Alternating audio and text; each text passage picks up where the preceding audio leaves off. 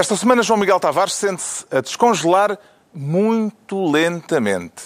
Pedro Mexia declara-se herdeiro, como o príncipe terremoto saudita, e Ricardo Araújo Pereira confessa-se tecnoformado. Está reunido o Governo Sombra.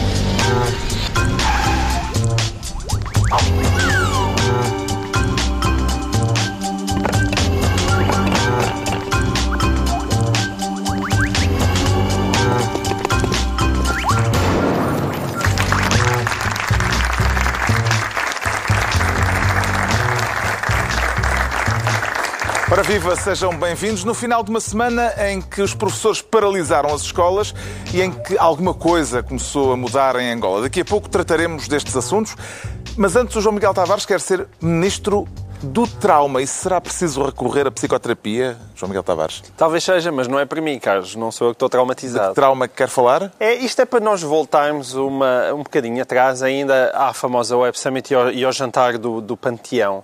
Uh, porque nós não chegámos a comentar na semana passada o, o tweet na semana passada já falámos aqui do, do, jantar no Panteão, mas fizemos o programa gravado, excepcionalmente gravado, e à hora a que eh, António Costa estava a twittar. Exatamente. António Costa fez isso de propósito, só para nos chapetar o programa. E, mas o tweet, o tweet era engraçado e era só um pequeno apontamento que eu queria aqui deixar porque hum, Costa é conhecido, apesar de tudo, pela sua frieza e pela inteligência com que reage às coisas à sua volta. Ou era? E, ou era, exatamente. E ele aqui foi muito desastrado. E o que me parece é que depois de Pedrógão e depois dos incêndios de outubro, é, será muito curioso ver se António Costa não está realmente a padecer de alguma espécie de trauma que o faz ser hiper reativo. O caso do Panteão teria sido algo que ficaria ali nas redes sociais durante 24 horas, como é habitual, e que rapidamente passaria se não tivesse sido aquele tweet apressado e absolutamente indignado. António Ele terá Costa... querido precaver-se de alguma reação que pudesse atingir o governo em função daquela situação? Eu acho que foi exatamente isso que ele quis fazer. Ou seja, como ele foi muito acusado de excesso de frieza, de demasiado calculismo, de não se ter emocionado e não se ter aproximado das pessoas e compreendendo Portugal, depois do que aconteceu com os incêndios, agora de repente sobre-reagiu. Sobre-reagiu. E vai, vai ser. Aliás, não foi só ele, o Ministro da Saúde também, em relação à legionela, ainda mal lhe aproximaram o microfone, já estava a pedir desculpa a todos os portugueses. Portanto, agora, atualmente, o governo não quer correr o risco de parecer insensível. Agora, é preciso encontrar um equilíbrio entre. O que aconteceu foi que António Costa pôs uh, uh, aquele assunto na agenda política muito mais do que ele teria Sem estado... ter feito o trabalho de casa. Sim. É que esse foi o problema dele. É que realmente... Só aquilo... este ano já houve três Exato. Se aquilo tivesse sido o único no Panteão, mas não, parece que, afinal, o Eusébio, a Amália, Almeida Garré e, e, e, o, e o Luís de Camões, todos eles já assistiram a imensos jantares. Parece que não é na sala onde estão os Não, eh, não, corpos. não, não. Não é nessa sala, é sala, parece que é na sala ao lado. Não, atenção, eu não sou dos mais sensíveis. Ai meu, que horror, que desrespeito pelo panteão. Um, e, e, fui um dos, dos fervorosos que, que, que, falou contra a web ao sumo parolice. Mas não acho que o, aquele jantar tenha sido a coisa mais grave que aconteceu no país em Pelo menos fez com que os preços eh, de, dos equipamentos eh, Subissem. culturais, um, um património cultural exatamente. vai ser mais caro a partir de agora. Vantagens disto. Para esse Mas o, o problema do tweet não é a indignação. O problema do tweet é que há uma lei que estava em vigor, que continuou em vigor, que o governo não se lembrou de revogar, de revogar como parece que já revogou algumas, eu tenho ouvido dizer, e de repente uh, fica escandalizado dizer, mas isto é uma lei do anterior governo. Sim, há várias leis do anterior governo que, que este governo achou. Uh, uh, Bem reverter, não é? Sim, que achou inaceitáveis e que, portanto, e, e portanto, decidiu reverter. Por exemplo, dos feriados, que é um tema afim ao deste não teve tempo para reverter nestes dois anos. Agora, de repente, está surpreendido com uma lei, uh, com, com, uma decisão que já permitiu vários outros encontros, portanto, já nada disto era novidade, isto estava no programa.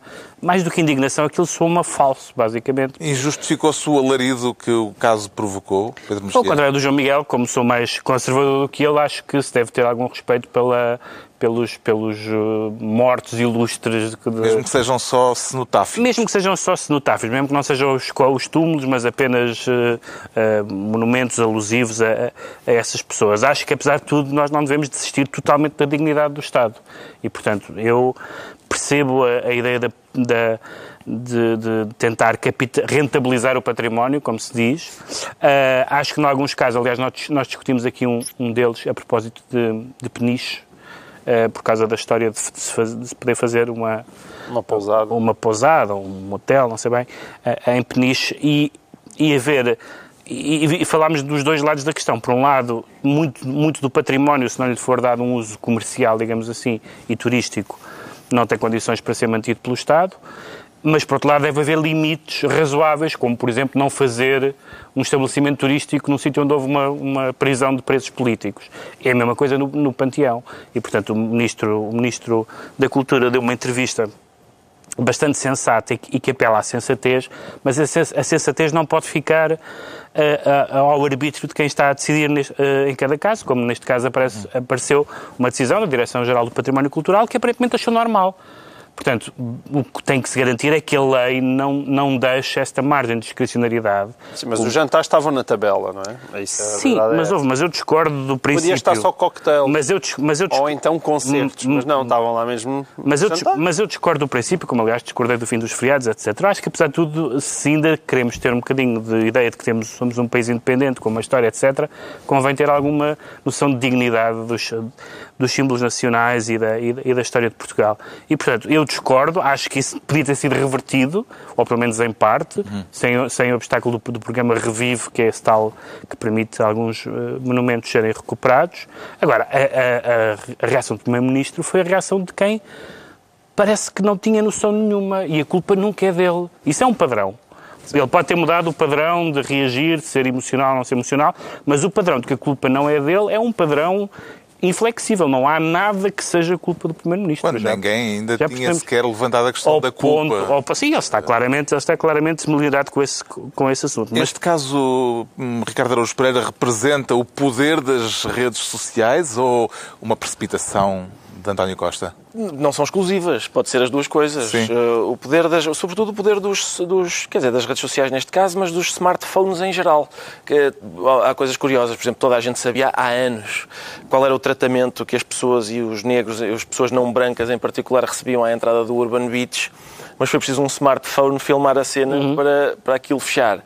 Toda a gente sabe há anos qual é a qualidade da, da, comida nas cantinas escolares, mas foi preciso uma miúda filmar uma lagarta a mexer-se na comida para, para, para isso dar algum barulho. O que eu proponho às pessoas é que filmem, é uh, pá, Portugal inteiro, uh, a ver se isto avança. Uh, pelos vistos, uh, as pessoas só se comovem quando uma coisa aparece num smartphone. Mas eu, por exemplo, a propósito deste caso, o PEDI, o Paddy, o senhor que organiza...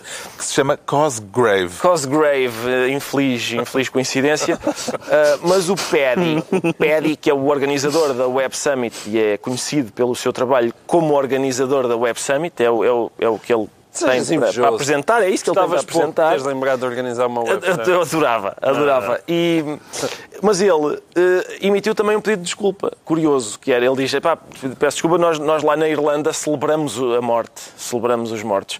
Eu não estava à espera deste, desta nota antropológica, porque eu não, eu não sei em que medida é que ele pensava que jantar no panteão ia celebrar o... Se ele, se ele estava à espera que o Eusébio dissesse à Amália: oh, oh, estás a ouvir o, o Pédi a mastigar o tornodó?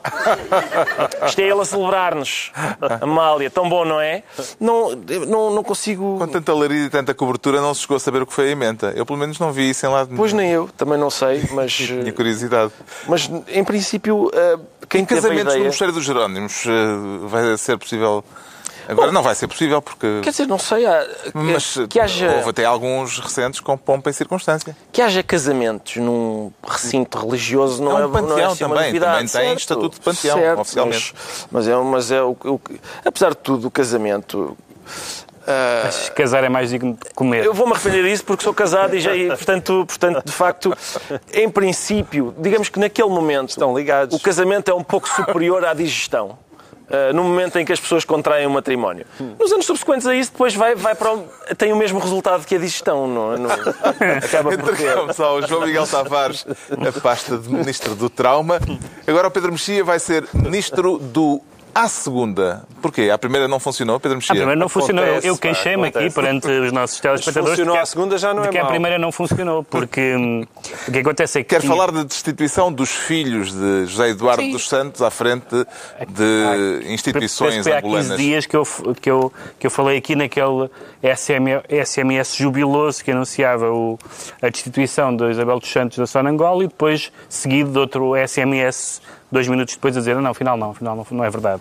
E eu manifestei a minha, a minha esperança de que, de que fosse verdade mais tarde. E foi, e foi... Terá havido uma fuga de informação cedo demais? É uma situação bizarra. se calhar já estava decidido e foi, foi Alguém e alguém, e alguém, se que se antecipou. alguém que se antecipou. Mas de facto não foi só ela, houve em eh, empresas eh, eh, importantes e em, e em empresas estatais, naturalmente. Foram os na- diamantes e foi a televisão E na pública. comunicação social, portanto, basicamente as áreas re- realmente eh, hardcore do, Petróleo, do diamantes e informação. petróleo, diamantes e informação. É Acho que- Angola. Acho que não é preciso dizer mais nada.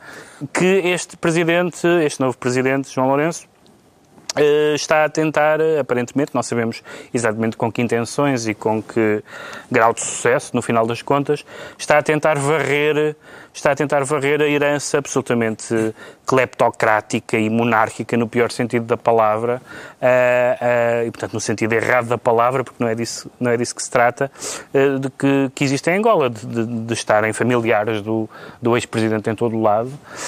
Não sabemos exatamente se ele tem, se aquelas figuras-chave que ficaram nos serviços secretos, etc., têm poderes suficientes para travar esta, ou se têm lealdade suficiente ainda para travar esta mudança. Na mesma semana em que caiu o Mugabe na, no Zimbábue, portanto foi uma boa semana para pessoas que acham que 40 anos do poder é um bocadinho demais. Para essas pessoas, esta semana foi uma, foi uma, uma semana excelente. Houve uma coisa muito inquietante para mim.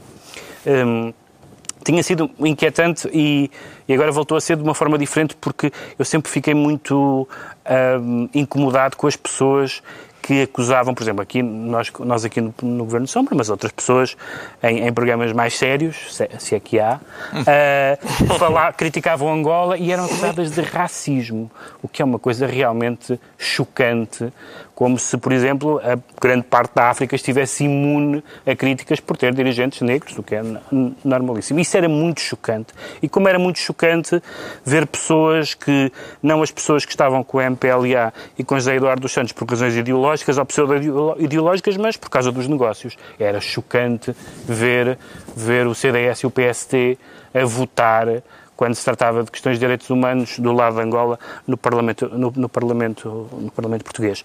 E esta semana alguém eh, escreveu, aliás, várias pessoas escreveram, até analistas angolanos, que eh, o facto de eh, João Lourenço, na tomada de posse, não se ter referido a Portugal, que na altura foi eh, entendido como uma espécie de desconsideração a Portugal, ele sabe que não pode contar com Portugal. Ou seja, os lobbies portugueses estão até ao pescoço metidos com, com o regime angolano. E, portanto, ele, ele não ter falado em Portugal acaba por ser uma boa notícia, porque sabe que só por cima de algumas pessoas que têm sido coniventes com este regime é que o regime muda e esperemos que haja um- este vento em África, esperemos que, seja, que não seja uma bravata e que não, não seja revertido. O novo presidente, João Lourenço, está ah, há menos de dois meses no cargo. Isto pode considerar-se uma afronta a José Eduardo dos Santos, João Miguel Tavares? Aí sim. Que uma afronta do jeito. Isso não me parece que haja grandes dúvidas, não é? Quer dizer, Há de haver tensões internas o senhor neste teve o cuidado antes não de é? se ir embora, hum, de colocar a sua filha favorita na Sonangol e de repente há, há esta varridela monumental. E é evidente que é uma afronta a Eduardo Santos. A, a dúvida que, que- que existe neste momento é saber se Eduardo Santos ainda tem suficiente força para se opor a João Lourenço. Há, Isto como uma quem... troca de uma oligarquia por outra ou como uma mudança realmente de paradigma? Essa é a pergunta, não diria do, do milhão de dólares, mas do milhão de petrodólares. é, é, é, não se sabe neste momento. É, é verdade. É... Agora, há uma coisa positiva que é, a, digamos assim, a resistência, aquele pessoal que anda há anos a trabalhar pela, pela liberdade e por uma Angola mais decente, o Rafael Marques, o Lote Iberão, eles estão contentes com o que está a acontecer. Um, aliás, nós acabamos por ter, uh, é, relativamente normal, mas acabamos por ter uma imagem uh, um bocadinho desfocada daquilo que é a realidade angolana. Ou seja, aquilo que o, tanto o Loati como o Rafael Marques têm dito é que o povo está contentíssimo porque Isabel dos Santos é uma, uma senhora odiada em Angola e que estas medidas de João Lourenço são extremamente populares. Um, e, e, portanto, isso é, é positivo. Uh, existe alguma expectativa que não seja apenas mudar uma oligarquia por outra, mas ainda que fosse só isso, já era positivo. Uh, já era positivo. Uh, pelo menos uns uns fora, vêm outros, mas já, já não são os mesmos. Agora, todos nós esperamos que Angola possa ser mais do que uma cleptocracia que de 40 em 40 anos muda de cleptocrata, não é? Na, esperamos um bocadinho mais do que isso. No perfil, na atividade de Isabel dos Santos, há uma mudança drástica. Ela passa dos petróleos para a cerveja. Inaugurou esta semana uma, uma nova marca de cerveja em, em Luanda, ah, não sabia. em Angola. Uh, capaz de tendo em conta que assim, o João Miguel... conseguir eh, mais simpatias populares. Tendo em conta o que o João Miguel disse da simpatia que ela desperta, em princípio essa cerveja não, não, quer dizer, não terá grande longevidade. Eu, eu fico surpreendido sobretudo pelo facto de, normalmente quando um ditador é deposto, uh, há derramamento de sangue. Neste caso, houve derramamento de lágrimas, porque as filhas e tal, foi tudo chorar para o Twitter, dizer como é possível isto, um dia ainda me iam dar uma comenda e tal. Houve, houve assim uma choradeira. Uh, mas eu, sobretudo, estou à espera do editorial do Jornal de Angola a criticar o novo presidente. Porque sempre que alguém dizia que o facto de uh, pessoas, só pessoas com o apelido dos santos serem as mais capacitadas para, para dirigir as principais empresas angolanas, o facto disso ser, ser uma coincidência estranha. Havia sempre um, um, editorial de Angola a criticar a pessoa que dizia isso. Estou à espera do editorial da, do Jornal de Angola a criticar o Presidente e estou também à espera de formular a minha aposta acerca de em que sítio é que João Lourenço vai levar um tiro. isso é, é, neste momento é o meu receio. É a esperança de vida de João Lourenço, porque neste momento isto parece-me bem. E uh, ocorre-lhe alguma agora... palavra de conforto uh, para estas pessoas dos Santos, agora despedidas sumariamente? Eu acho um grande beijinho, quer dizer, acho que foram... foram acho 30... que já tem um pé de meias. E... Foram 38 anos que passaram a correr, mas... Foi bom enquanto durou? Foi, mas acho que talvez tenham, talvez tenham conseguido amealhar, amealhar dois sim. ou três... Uh, para uh, dólares para agora para o futuro, para fazer face ao, ao, difícil futuro, vamos ver. O Pedro Mexia fica então ministro do à segunda. Agora, o Ricardo Araújo Pereira vai tornar-se ministro do demais. Demais separado ou tudo junto, essa, é- Ricardo Araújo Essa é a grande questão, uhum. Carlos. Eh, se, quando é que demais é tudo junto e quando é que demais é separado? Quero falar dos serviços prestados a José Sócrates Exato. por Miguel Abracadabrantes, como Miguel, já lhe chamou. Miguel Abracadabrantes, no, na verdade ele chama-se. Na verdade não se chama Miguel Abrantes, tem outro nome, chama-se António Costa Peixoto, e de acordo com o observador, que cita o. Portanto, cita o. como é que se chama o, a acusação, eh, ele e o seu filho são suspeitos da prática do crime de falsificação de documento por terem assinado contratos com uma empresa, uma determinada empresa, para, no valor de 79 mil euros. Porquê? Por serviços prestados ao arguído José Sócrates, como, por exemplo, os serviços são, entre outros, o envio dos mapas da audiência do programa A Opinião de José Sócrates, o apoio na revisão do livro A Confiança no Mundo, envio de notícias sobre a atualidade designadamente política e... Era o recorte.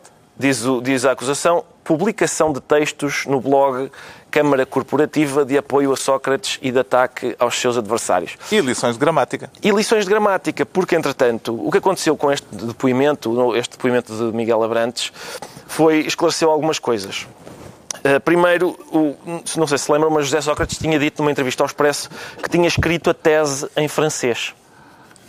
Uh, entretanto, uh, Domingos Farinho, no depoimento ao, ao juiz, disse, o engenheiro José Sócrates perguntou-me se eu conhecia algum tradutor para francês e eu arranjei-lhe um. Portanto, isto não invalida que ele tenha escrito a tese em francês. É possível que o Sócrates escreva uma tese em francês e depois a tese em francês precisa de um tradutor para francês. Isto, à partida, não pode não ser mentira, não é? Mas, em princípio, uh, indica que a tese não foi escrita em francês. E, e, havia da correspondência eletrónica ainda não editada, mas tenho pena, de, entre Domingos Farinho e José Sócrates. Domingos Farinho dizia coisas do género: Eu creio conseguir acabar amanhã, mas não queria deixar passar mais um dia sem mostrar-lhe o que já tenho e também dar-lhe a possibilidade, caso queira, de comentar o que já escrevi de novo. Portanto, isto é Domingos Farinha dizer a Sócrates que tem umas coisas que ele que gostava que o Sócrates visse sobre o livro dele que o Domingos Farinho está a escrever. um, e, portanto, isto claramente, às vezes eles dizem não, eu dava uma orientação ao Sócrates, quando é falso. O Sócrates é que está a orientar o seu orientador. Um, isto, na verdade, não é bem uma tese, é um trabalho de grupo parece-me, não é? E eu sei que tipo de aluna que é o Sócrates, porque eu já tive trabalhos de grupo em que a gente tinha um Sócrates. Olha, já escrevi mais um bocado. Pois eu digo-te para ver como é, que é para se o professor perguntar, tu saberes e tal. Aliás, há uma parte aqui de, destes eh, correios eletrónicos em que, quando está a ler o trabalho de grupo, José Sócrates depara com uma parte do texto que não entende. Eh, é uma citação de uma jornalista francesa. E então decide contactar o Domingos Farinho. E diz o Domingos Farinho: Não, eu, eu lembro-me dessa citação, impressionou-me, por isso é que eu a incluí. Portanto, o Sócrates não percebe o seu próprio livro. Isso é uma coisa interessante. E depois, então, temos o depoimento de Miguel Abracadabrantes, um, que diz algumas coisas também interessantes. Portanto, já sabemos que a tese não foi escrita em francês. O que ficamos a saber pelo depoimento Agora, da Abracadabrantes... Sim, portanto, não foi escrito em francês. Miguel Abrantes ajuda-nos a compreender que também não foi escrito em português. Porque ele diz, ao juiz, ele diz, caí no erro de ler aquilo de supetão. Eu acho que esta frase tem uma expressão a mais que é o de supetão. É cair no, cair no erro de ler aquilo. Bastava, bastava, não é? Ele diz, li aquilo tudo de supetão e fiz-lhe uma série de emendas na tese, mas coisas de vírgulas, ortografia e... Devo ter falado a partir daí dias e dias ao telefone, horas e horas ao telefone com ele. Portanto, só para corrigir ortografia e vírgulas, foram horas e horas. O que significa que, em princípio, em português aquilo não estava também. E o que ele diz, vou citar, eu fazia as emendas, as sugestões, não era emendas, é o que está aqui. Tipo até coisas pequenas, quer dizer, não se escreve quando é que é de mais junto ou quando é que é de mais. Um, e, portanto, José Sócrates não sabe quando é que é demais, isso não me custa acreditar. Uh, Parece-me parece evidente. Sim, uh, mas o que é curioso é, ele, ele diz, o Miguel Abracadabrantes diz, eu, eu até lhe mandei uma coisa do ciberdúvidas. Olha, veja aqui a diferença entre o demais junto e o demais separado. O que eu fiz foi atualizar aquilo para o Sócrates perceber melhor quando é que é uma coisa e outra. Por exemplo, quando é demais enquanto pronome equivalente a outros. Por exemplo, ele podia-lhe ter feito isto. Era dizer, por exemplo, senhor, senhor engenheiro, alguns anjinhos engoliram as patranhas do senhor engenheiro sobre o dinheiro de família, mas os demais preferiram acreditar na investigação do José António Cerejo. Assim, tudo junto. Tudo junto. Este é, é tudo junto. Por exemplo, demais, ainda tudo junto, como advérbio com a função de além disso. Olha, o pavimento que o senhor engenheiro escolheu para a casa do seu amigo não é barato. Demais é muito escuro. Fazer ainda demais tudo pegado como advérbio que tem o significado de excessivamente o senhor engenheiro não gastará demais para os rendimentos que tem, só para ele ficar a saber. E finalmente temos então de mais, a locução, a locução adverbial com o significado de a mais, que eu acho que fica claro na frase o Carlos Santos Silva já tem cartão de milhas na FNAC porque comprou livros de mais. Acho que era isto, não é? Acho que era, era o mínimo, era dar-lhe assim um, uma lambuzadela gramatical de forma a que ele compreendesse bem o que é que estava em casa. Falou-se de Miguel Abrantes e falou-se também de Domingos Farinho. O João Miguel Tavares teve esta semana a resposta do diretor da Faculdade de Direito um artigo que escreveu sobre Domingos Farinho. Ficou esclarecido, João Miguel Tavares? Fica esclarecido da miséria, da miséria que são as instituições portuguesas. Eu acho incrível. Farinho acho... é professor da Faculdade de Direito de Lisboa Exato. e o João oh, Miguel oh, Tavares... Posso só protestar que uma, uma vetusta instituição como a Faculdade de Direito de Lisboa responda a João Miguel Tavares? Não, não, não respondeu. Não, não respondeu não diretamente. Respondeu. Eles disseram... Ah, foi uma coincidência muito estranha. Foi uma coincidência Na, na segunda-feira, segunda João Miguel Tavares diz, então, mas que é isto? E na terça eles dizem, não, é realmente, realmente.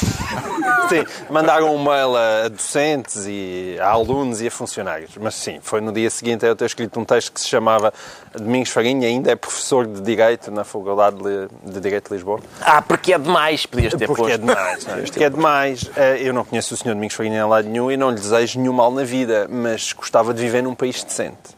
Gostava de viver num país decente.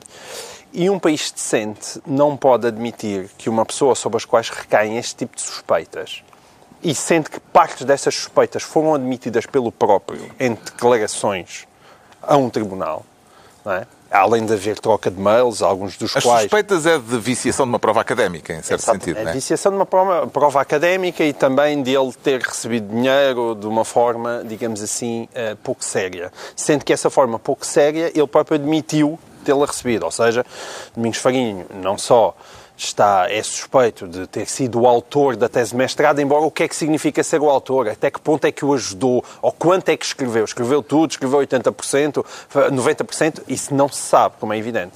Agora, sabe-se porque o próprio admitiu, não só que ele colaborou intensivamente nessa tese, como é evidente, até porque recebeu, só por essa tese de mestrado, 40 mil euros. Ninguém recebe 40 mil euros por uma simples revisão, não é? Ninguém. Isso era bom. recebe. Era bom, não é? A ser pago, a, a revisão ser paga 40 mil euros, mas ele ainda por cima recebeu esse dinheiro através de uma empresa de Rui Monteferro, que é um colaborador de Carlos Santos Silva, para lhe prestar serviços jurídicos que o próprio admitiu que nunca prestou. Serviços jurídicos a essa empresa. Ou seja, de facto, ele foi pago para ajudar José Sócrates com a sua tese. E ainda por cima, ainda há uma terceira camada de trafolhice, que foi que José Sócrates, depois da tese de mestrado, queria corajosamente avançar para a tese de doutoramento e também foi à procura da disponibilidade de Domingos Farinho para isso e Domingos Farinho disse, sim senhor, eu também estou disponível para ajudar. Há aqui um pequeno problema que é, eu agora vou tentar entrar para a faculdade em regime de exclusividade e não posso ser eu a receber esse dinheiro. Mas está aqui a minha esposa e ela não, me, não se importa de receber. Portanto, terceiro nível. Isto, dir-se-á, é verdade, foi, foi retirada uma certidão do processo e nada disto ainda sequer chegou a uma acusação. Pá, mas vamos lá ver, o, o, o, país não se rege, não são os tribunais que mandam em tudo, não são os tribunais que mandam na Faculdade de Direito de Lisboa. As pessoas têm olhos para ver, não é? têm ouvidos para ouvir e, e, e veem e ouvem as coisas que estão num espaço público, onde estas suspeitas são fortíssimas. São fortíssimas porque, mais uma Há vez, estamos a falar de declarações próprio... do próprio tribunal. Ora, diante disto, eu de facto não consigo perceber como é que este senhor que pode continuar a dar aulas de direito, não sei, só falta dar ética de direito, numa faculdade pública. Ele está a ensinar as, as pessoas que no futuro vão ser juristas, advogados, juízes. Eu não, não consigo compreender como é que isto é possível. Não consigo. E a resposta do diretor da Faculdade de Direito foi de uma sonsice que é daquelas coisas que me dá mesmo a volta toda ao estômago. Uma sonsice porque diz, é, realmente nós, eu falei com o Domingos Farinho, mas ele é, disse que não realizou uh, nenhuma prova académica para José Sócrates, não realizou, que depois brinca, o que é que significa realizar? É? E depois disse, ah, e além disso ele mostrou as suas declarações de IRS e prova-se que ele não, uh, ele, ele não pôs em causa a exclusividade que tinha na na, na, na faculdade. Ok, pois então aquilo que se está aqui a discutir é que ele exatamente arranjou um esquema para não pôr em causa aquilo, a exclusividade, vem o diretor dizer não, realmente está aqui o IRS a dizer que ele não recebeu. Pois não recebeu, foi isso que ele fez, a trafolhice era essa, era arranjar uma maneira de não receber. Ah, e, e, não consigo perceber. As pessoas digam, ah, não nos podemos substituir aos tribunais. Mas, mas como não nos podem? Não se trata, ninguém quer prender Domingos Farinho. O que se trata aqui de saber é se o senhor tem ido na idade suficiente para continuar a ensinar às pessoas. E é evidente que não tem. Não tem.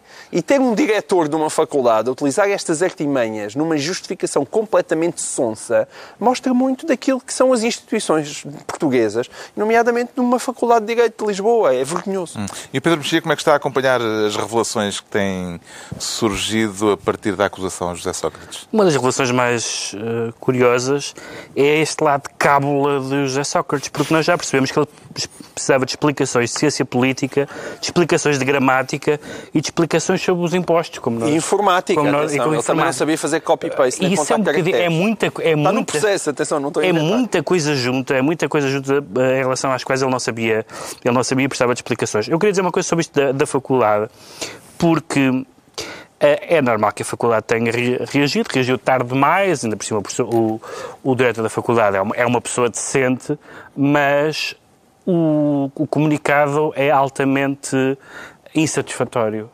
porque é corporativo, no, num certo sentido estão a atacar um dos nossos, e depois utiliza essa linguagem vaga que é uma das coisas que o direito tem de pior, que é, nós lemos um comunicado e perguntamos como assim? Ele, o João Miguel já disse as duas questões essenciais, que é como assim uh, uh, realizar, porque esta escolha desta palavra tão inútil uh, para claramente fugir com o rabo à seringa, e porquê falar, responder a uma questão que não é a questão que está em causa. Não é, não é ele ter auferido esse rendimento, porque não é, não é disso que ele é acusado, mas de ter como o João Miguel explicou, ter arranjado um esquema uh, uh, que fugia a isso. E, portanto, a explicação que podia ter ajudado a serenar, acho que foi bastante infeliz no sentido de que quando nos dão uma explicação confusa, numa linguagem duvidosa, nós começamos a pensar, espera, isto se calhar é mais, é mais sério do que se pensava. E eu não creio que, que isso prove Uh, nada em relação a uma espécie de conivência com a universidade, a não ser uma espécie de reação defensiva excessiva uh, envolta numa linguagem francamente disparatada.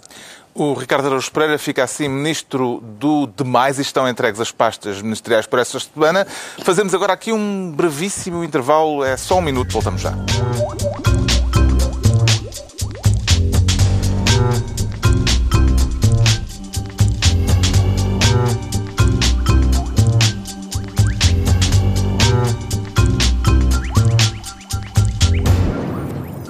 Estamos de regresso e ninguém se foi embora. Está cá toda a gente ainda. Eles queriam, mas nós não deixámos. E é a altura de lembrar, como habitualmente, que quem quiser vir eh, passar um dos próximos serões de sábado connosco pode inscrever-se no site da TVI para o efeito.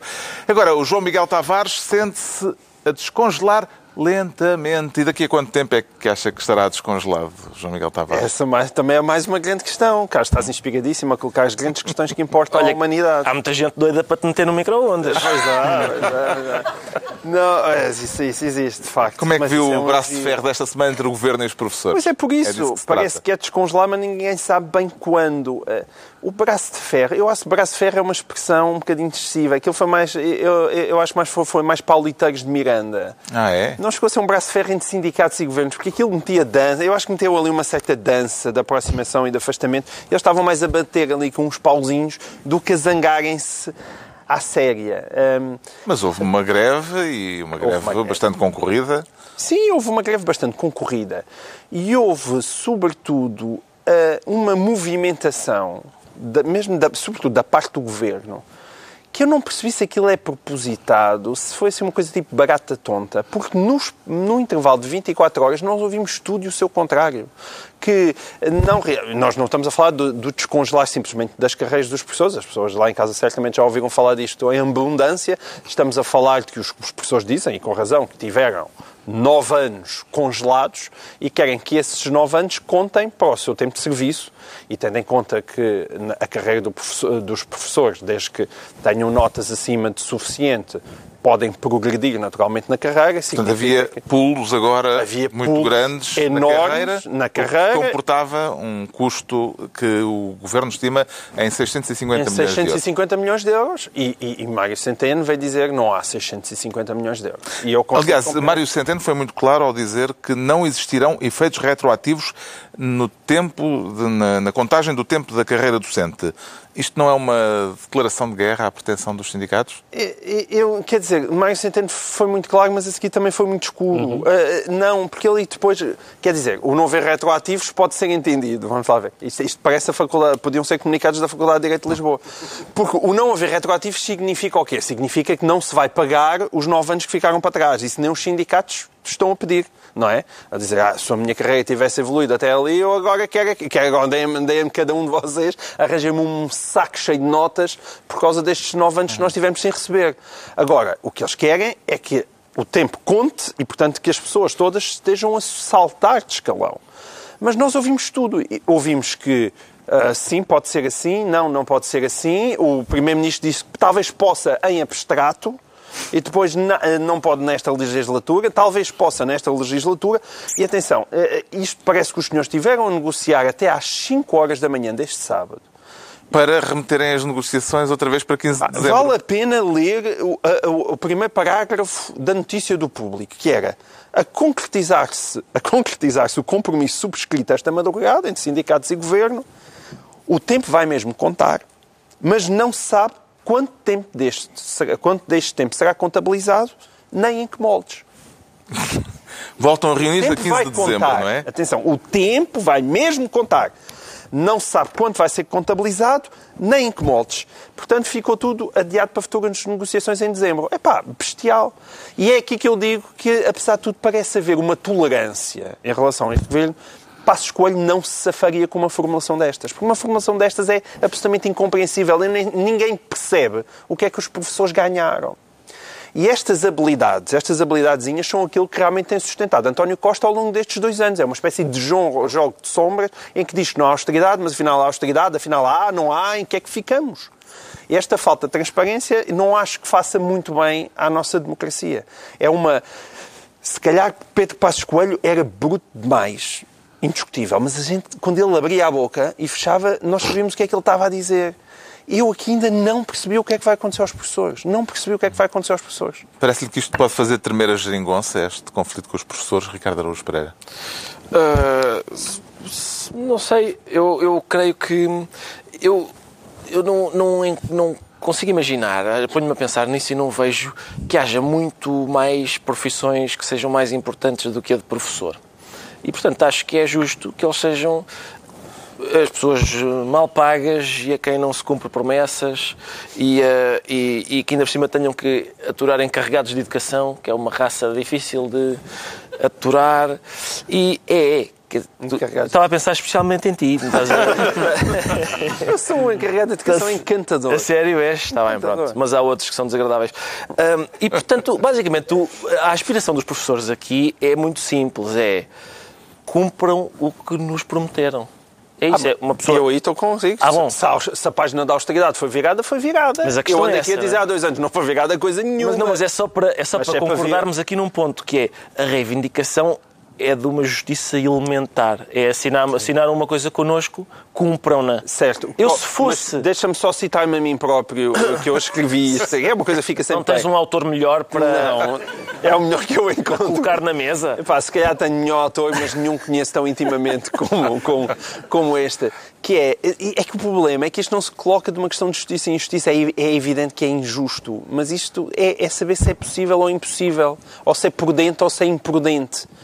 Em termos Mas de é tarde, não é, justiça, para tudo é justo. É claro que, claro que a reivindicação deles é justa Claro. e que os direitos adquiridos são justos. O problema é que se nós, todas as justiças que nós queremos fazer em A Portugal, GNR levam o e país a à polícia falência. agora também É, pretendem... E não é justo. Etc, etc, etc. É justo. Sim. E eu digo-te o que é que fazia se eu fosse professor dos filhos do Centeno e do, do Tiago Brandão Rodrigues e não sei o quê. Eu arranjava os putos e chamava à parte e dizia assim, olha aqui, sabe uma coisa? 4 vezes 7, 53. A Terra é plana, toda ela. Ah, Isso, Mas sabes qual é o Sim. problema? É que os filhos de pouco. Centeno e Tiago Brandão Não estão na escola desse- escola Mas a pergunta que vale a pena fazer não é o que é que faria se fosse encarregado, se fosse professor dos filhos do Mário Centeno ou do Tiago Brandão Rodrigues. É o que é que faria se estivesse no papel de Mário Centeno ou de Tiago Brandão Rodrigues. Pois é, meus amigos, eu- eu- há uma razão para eu não estar, não é? Ah, mas, de facto, não há, mu- não há muita maneira de sair daqui. Ah, aqueles senhores assinaram um contrato. A, a minha questão é esta: nós andámos aqui anos a dizer o país tem compromissos, o país tem compromissos assinados, a gente tem que corresponder a estes compromissos. Há sempre alguém com Mas, na verdade, isso que estás a dizer, ninguém discute isso que estás a dizer. A substância do que estás a dizer, ninguém discute. Eu sei, não, mas há, há, há pessoas que não discutem os certos compromissos, Portugal é obrigado a cumpri-los, mas, por exemplo, dos, com os professores, epá, esse fica para quando houve a possibilidade. Há uma, há uma retórica sobre cumprir compromissos, o Estado, o país precisa de não sei o quê, exceto quando são desgraçados. O governo prometeu mais do que podia dar, Pedro Mexia. Não, aqui, eu acho que há aqui duas coisas de, de diferente natureza. Uma tem a ver com, com a- a- as, as reivindicações justas dos professores, mas que terá sempre também como consequência, já está a ter, que outras profissões da administração pública eh, também querem eh, que estejam a ser abrangidas por esta mesma lógica. Não são as únicas, não é a única profissão, é uma profissão muito relevante é um número muito grande de pessoas, mas evidentemente que por uma questão de igualdade de circunstâncias há outras pessoas que também, uh, e o Governo não pode se, uh, ceder a, todas essas exigências por uma razão, e eu gostei muito desta declaração do Primeiro-Ministro, por uma razão que há uns anos atrás seria considerada horrorosa. O Primeiro-Ministro disse essa decisão é difícil pelo impacto financeiro que tem. E isto nem é, nem é uma questão de virar a página da austeridade ou, ou da não austeridade, é a, história, é, é a questão da arte de governar. As, as medidas custam dinheiro, não se pode tomar todas as decisões que consideramos justas de e acordo. um governo tem que escalonar e prioritar. Mas e... eu gostava de ouvir mais essa frase. Não, não, mas eu, eu Isto, concordo. Safar o BPN é difícil oh, por causa dos custos que Claro, tem. com Adorava ter ouvido. Com certeza, mas essa, essa questão, das, a questão das prioridades erradas existia, existiram antes e, e, e existem agora. Agora, não se pode dizer, bom, acabou a austeridade mas não, acabou a austeridade, mas não acabou isto, não acabou que as decisões são difíceis pelo seu impacto financeiro. Ou seja, não há recursos suficientes. Portanto, o, Primeiro-Ministro foi obrigado a dizer uma coisa evidente e honesta, que é não dá para tudo. Uh, e esta frase, que durante muito tempo foi dita com todos os exageros da política da austeridade, que esta frase que foi mais ou menos criminalizada, como se esta frase fosse escandalosa, não há dinheiro para tudo se os professores devem ter prioridade, eu até acho que sim. Agora, que as outras eh, profissões também vão um, eh, pedir uh, paridade, também uh, isso vai acontecer e, e, eu acho que o Governo, a paz social uh, não, não dura sempre se se promete muito. Quando se promete pouco, não se tem paz social nenhuma, ou quando se, ou quando se dá pouco. Mas quando se promete muito ou tudo e depois se dá relativamente pouco, uhum. depois desta primeira fase, destes primeiros dois anos, não sei como é que, como é que o Governo é se vai safar. Isto? Está esclarecido porque é que o João Miguel Tavares diz sentir-se descongelado ou a descongelar lentamente.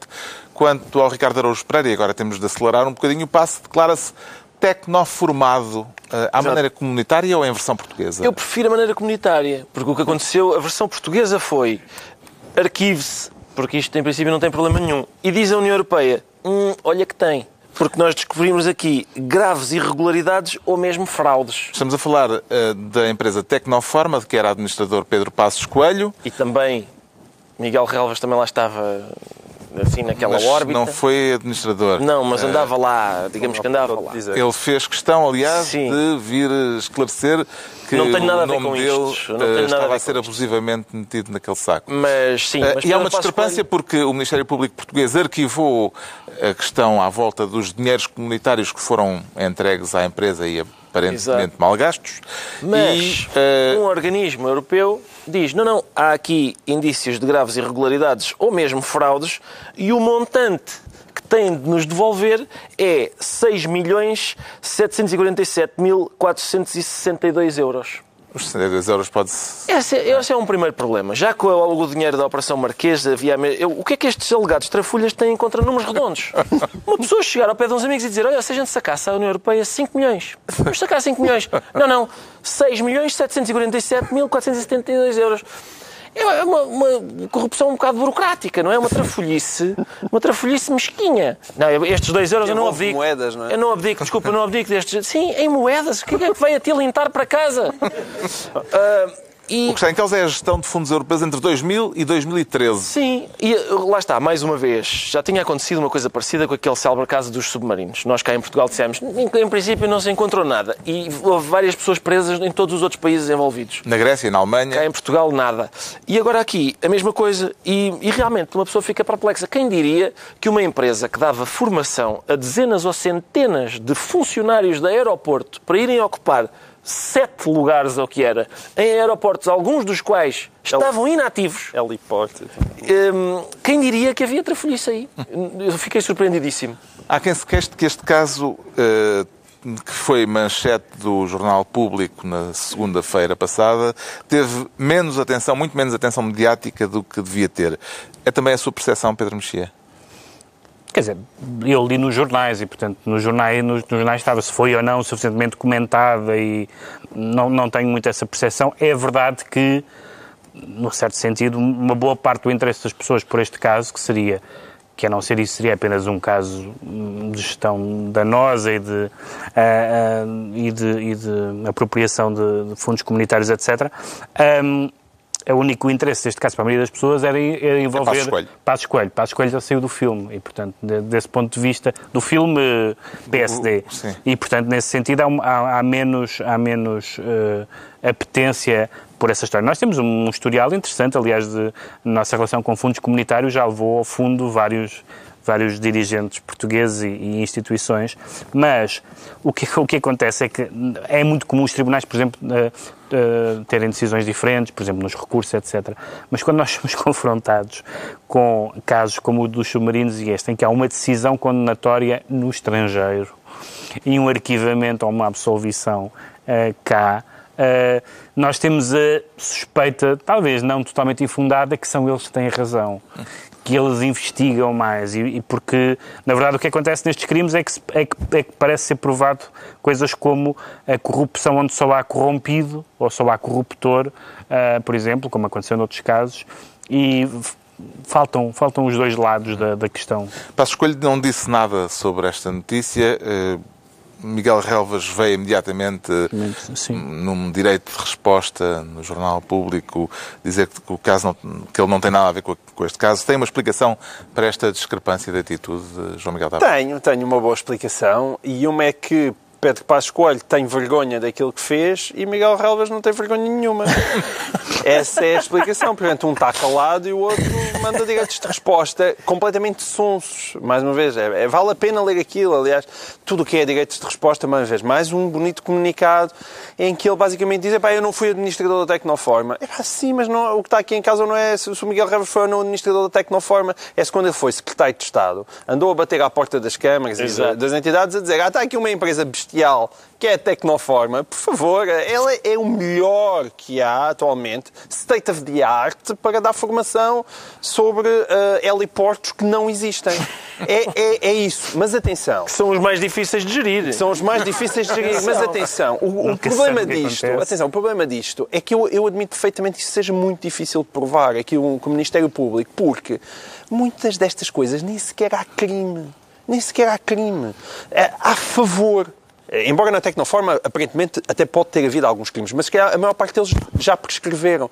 Porque o, o que se faz em Portugal é que muitas destas coisas, eh, o dinheiro não, da Europa não evapora simplesmente porque há ali criminosos a sacarem coisas para os bolsos. É, uh, agora, todas as escolas vão precisar de ventoinhas amarelas, ok? Todas as escolas precisam de ventoinhas amarelas. Então, que aparece uma empresa feita com os filhos dos amigos ou com os senhores deputados que fornecem ventoinhas amarelas.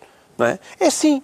E, portanto, e depois a, a empresa é contratada porque é a empresa que fornece as melhores ventoinhas amarelas. Isso é empreendedorismo. E, e ganha, é, e ganha é o crime. concurso porque apresenta o, o valor mais baixo para a ventoinha amarela. É assim que as coisas fazem. E tudo isso é legal. Tudo isso é legal. Vamos ver. É, é vergonhoso. É imoral mas não é necessariamente corrupto. E é esse Saltamos já para os decretos. O Ricardo Araújo Pereira decreta egoísmo. Decreta egoísmo, Carlos, porque eu, eu tenho andado pelo interior do país um, e a, a, minha questão é esta. Uh, para já falar em interior do país, num país que mede 200 km de largura, é um bocado esquisito. Haver abandono do interior, quando o interior é tão próximo, é estranho. Se isto fosse o Brasil, que é um continente, compreendia-se. Agora, o interior é já ali. E mais, uma pessoa, por isso é que eu decreto egoísmo, é porque quando uma pessoa vai ao interior, está a ajudar o interior porque faz mexer aquilo, mas está a ajudar sobretudo a si próprio. Porque vai, pá, mete no bucho um queijinho de ceia e a seguir ainda mete uma chouriça não sei de onde e vai, passa por Tondela, compra aquela loiça preta onde se faz a chanfana, ainda pode comer uma chanfana lá e depois vai para casa e faz um arrozinho que sabe mesmo a arroz, não é como nesses pirex que não prestam para nada e, e, e vai, e vai fazendo vai e respirar puro, por exemplo, olha para o céu à noite, vê mesmo as estrelas, não é como cá em Lisboa. Não, eu não estou a dizer mal de Lisboa, Lisboa eu vivo em Lisboa e não, não há mal nenhum, Lisboa tem coisas ótimas. Mas há muitas coisas no interior que são até sabedoria ancestral, que é nossa, é nossa, uhum. é minha aqui, as coisas que são de, da Lausanne também são minhas.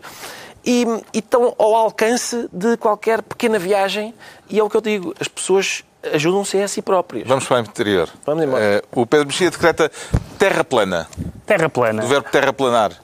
Sim, também pode ser, mas é na verdade é porque houve uma na Carolina do Norte a Conferência Internacional de Terra Plana que reuniu 400 uh, especialistas, vamos dizer assim, que são pessoas que acham que a Terra é plana. Uh, e que se reuniram, e que se reuniram, dizendo evidentemente que o homem não chegou à Lua, que isso é tudo fake news. E que as fotos do espaço não. Uh, e, diz, e, e, e, que dizem até uma coisa que eu não percebo bem, dizem que a Antártida tem um muro de gelo para impedir os humanos de cair. Juro que eles disseram isto. Bom, uh, e porquê é que eu falo nesta, nesta conferência de lunáticos? Porque isto é o ponto daquele velhíssimo tema que, que, que, as pessoas não gostam que a gente fale, da liberdade de expressão. A liberdade de expressão serve para as pessoas dizerem tolices e outras coisas que não são tolices, mas coisas absurdas, grotescas, negar verdades evidentes, uh, brincar à falsa ciência. Bravo à Conferência Internacional da Terra Plana, os meus parabéns. E mais, há bocado esqueci-me do vinho, do azeite e do mel. o João Miguel Tavares decreta Dick pics. Dick pics, porque é o grande tema. Vamos traduzir vai ser de forma grande... sonsa? Uh, vamos. Não, fo... então, dick pics, fotos de pilinha. É, é, é te... Vai ser o grande tema, certamente, deste fim de semana nas redes sociais, porque Bruno Maçães, alegadamente, antigo secretário de Estado do, do governo anterior, uh, decidiu tirar uma foto, alegadamente, da sua pilinha e mandar a uma jornalista. e a jornalista veio queixar-se. E, portanto, Bruno Macedo... Uma jornalista russa que vive na Califórnia. É, sim, que faz um... E que é especialista, que é especialista sobre os Balcãs. Que salsada, pá! É, e que é especialista nos Balcãs. Agora, isto, porque é que é importante? Claro que ao lado caricato, não é? Eu confesso que nunca percebi aquela coisa de agarrar num telemóvel. Até deve ser difícil de executar. Procurar o ângulo. Procurar o ângulo certo. Deixa-me deixa ver qual é que a é a luz. não está boa agora. Tinha luz e, e, tal. E agora, ah, e agora, pera, e agora vou mandar isto que é para seduzir uma miúda. em, é que ponto, tática. em que ponto é que Bruno Maçães pensa, eu sei o que é que esta russa quer ver? Epá, não, sei, sei bem. Não sei. Mas supostamente, uh, e depois Bruno Maçães uh, colocou alguns diálogos entre ele e a Rússia para tentar provar que já tinha ali pintado um clima. Não acho nada claro que tenha pintado ali grande clima e, portanto, aquela dick é simplesmente absurda. Mas convém agora que se abriu uma caixa de Pandora por ótimas razões, não é? Começou no Sr. Weinstein e tem vindo por aí, tem por aí adiante. Uhum. Mas temos que só, só ser cuidadosos para começar a distinguir coisas, não é? Uma violação não é o mesmo que um apalpão, um apalpão não é o mesmo como Luís C.K. andar-se a masturbar à frente de senhoras. Tudo isto são atividades muito esquisitas, incluindo as famosas dick pics, mas também mandar uma foto de uma pilinha por mail não é sequer a mesma coisa também que se andar a masturbar à frente de, de, de senhoras. E convém que todos nós tenhamos cuidado para começar... Um degradê de javardice. Um degradê de javardice, que é para perceber exatamente o que é crime sexual e o que é apenas javardice, ok? E, e, é bom estarmos atentos a isso, para não confundirem as coisas todas. E é com esta hierarquização da javardice que se conclui mais uma reunião semanal. Dois a oito dias, à hora habitual, novo Governo Sombra, Pedro Mexia, João Miguel Tavares e Ricardo Bruas Pereira.